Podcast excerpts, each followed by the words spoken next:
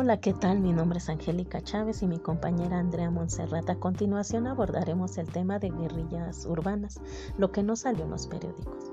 Fue un proceso de formación de más de 20 agrupaciones urbanas que actuaron en la Ciudad de México, Guadalajara, Monterrey, Chihuahua y Culiacán entre 1970 y 1975, periodo en el cual era presidente Luis Echeverría el cual implementó una política económica que se conoció como desarrollo compartido, que buscaba devolver al país la estabilidad económica que había perdido. El desarrollo compartido llevó al país nuevamente a la recesión, la deuda externa aumentó, de hecho se duplicó, gastaba más de lo que se producía, surgieron revueltas sociales y manifestaciones populares a gran escala en muchas partes del país. Otro hecho importante fue lo ocurrido el 2 de octubre de 1968. México era sede de los Juegos Olímpicos. El presidente Díaz Ordaz encontró el motivo ideal para mostrar el rostro del milagro mexicano. Díaz Ordaz tuvo la fijación de que una conjura comunista internacional boicotara los Juegos Olímpicos. Esta obsesión halló cuerpo en un pleito estudiantil callejero que provocó la intervención militar en planteles de educación pública. El responsable de las tareas de seguridad era Luis Echeverría. Otro grupo guerrillero que surgió fue la desbandada de la Juventud Comunista. Les quedaba claro lo de Tlatelolco y descartaban la vía pacífica para establecer una sociedad socialista. Tras la llegada de Díaz Ordaz, sus dirigentes fueron detenidos. Cuando Echeverría se convirtió en presidente, dejó en libertad al primer grupo de estudiantes el 9 de abril el, movimiento de acción revolucionaria, sus dirigentes habían sido capturados tras realizar su primer asalto al Banco de Comercio de Morelia el 18 de diciembre de 1970.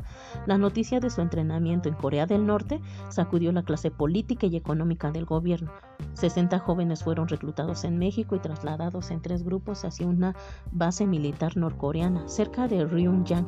Cada grupo fue entrenado alrededor de seis meses. Hombres y mujeres fueron reclutados en la ciudad de México, Oaxaca, Chihuahua, Monterrey y Veracruz. El campamento ubicado en plena sierra norcoreana era un conjunto de cabañas con capacidad para 10 personas. En 1970 regresó el grupo a México dividido en cuatro áreas y distribuido en diferentes partes del país en donde establecieron escuelas de entrenamiento.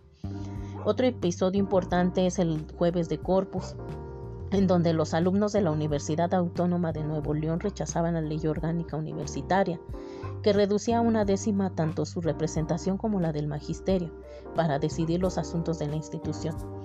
La marcha de apoyo en la Ciudad de México fue convocada el 10 de junio de 1971 por estudiantes del Instituto Politécnico de la UNAM el contingente avanzaba por la calzada México-Tacuba cuando unos 300 hombres vestidos de civil atacaron a la multitud. Se trataba de un grupo paramilitar llamado Los Halcones.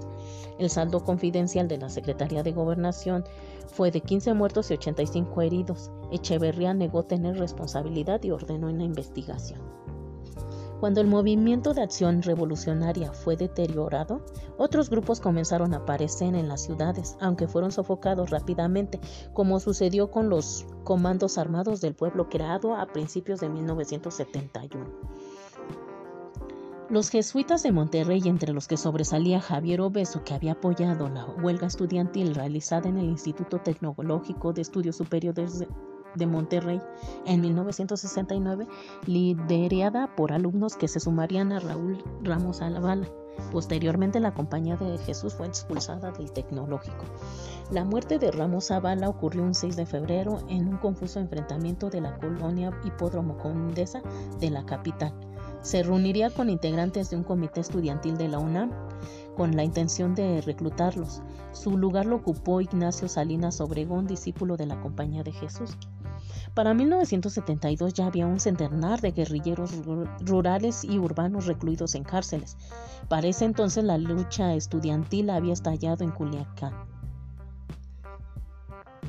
Otro acontecimiento importante fue la fiebre del movimiento Los Enfermeros. Estalló el 30 de junio cuando 5.000 estudiantes y colonos realizaron acciones para exigir se rompiera el cerco policíaco y militar en torno a campesinos que invadieron uno de los ejidos llamado El Tajito, perteneciente a Reinaldo Ramos, poderoso terrateniente del país.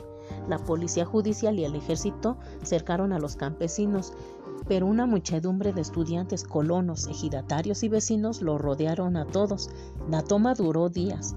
En Culiacán, entre tanto, cinco mil personas marchaban en apoyo y jóvenes lanzaban bombas Molotov contra edificios públicos y bancarios. Como respuesta, dos campesinos fueron asesinados y se ordena una redada en la casa del estudiante, una fortaleza principal del movimiento. Esto ocasionó que las masas se lanzaran de nuevo a las calles.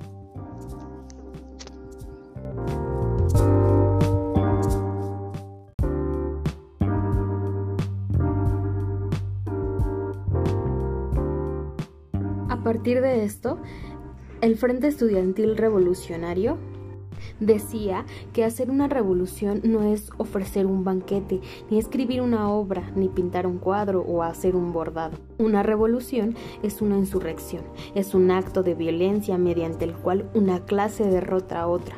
En pocas palabras, no es hacerse pendejo. A diferencia de lo que ocurrió en otras universidades del país, en la, perla, del occidente aparentemente no hubo ninguna reacción por los hechos sangrientos. No fue casual.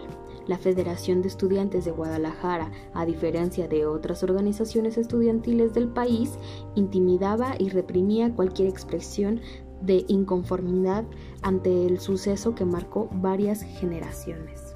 El presidente fundador de la federación fue Carlos Ramírez Ladiún, se le consideró un líder indiscutible hasta 1975, año en el que fue asesinado.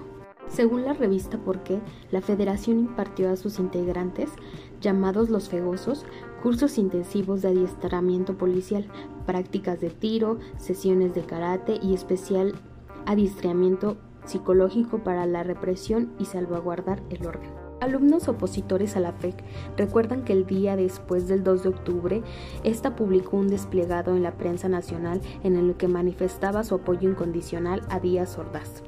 Contramarea. A pesar del dominio de la FEC, estudiantes de la Facultad de Derecho, Economía, Filosofía, Ciencias Químicas, en donde estuvo involucrada la juventud comunista, intentaron combatirla por medio de publicaciones independientes, discursos en foros, reparto de volantes. Todo este alboroto de lucha también arrastró a jóvenes de el populoso barrio de San Andrés, conocidos como los vikingos tachados como pandilleros que habían impuesto su fuerza política e incluso física para tener el control de varias escuelas secundarias y preparatorias. Manuel Rodríguez Moreno, el Clark, se aventuró a charlar con los vikingos. Así inició un proceso para atraerlos a la lucha política, no solo contra los fegosos, sino contra el Estado mismo. Quien también los buscó para frenar el poderío de la fe fue Andrés Uno Arce, hijo de don José Guadalupe Zuno, el fundador de la Universidad de Guadalajara, cabeza de una de las familias políticas más importantes de la región, y suegro de Echeverría, entonces candidato a la presidencia. Andrés Uno era treintañero y abogado.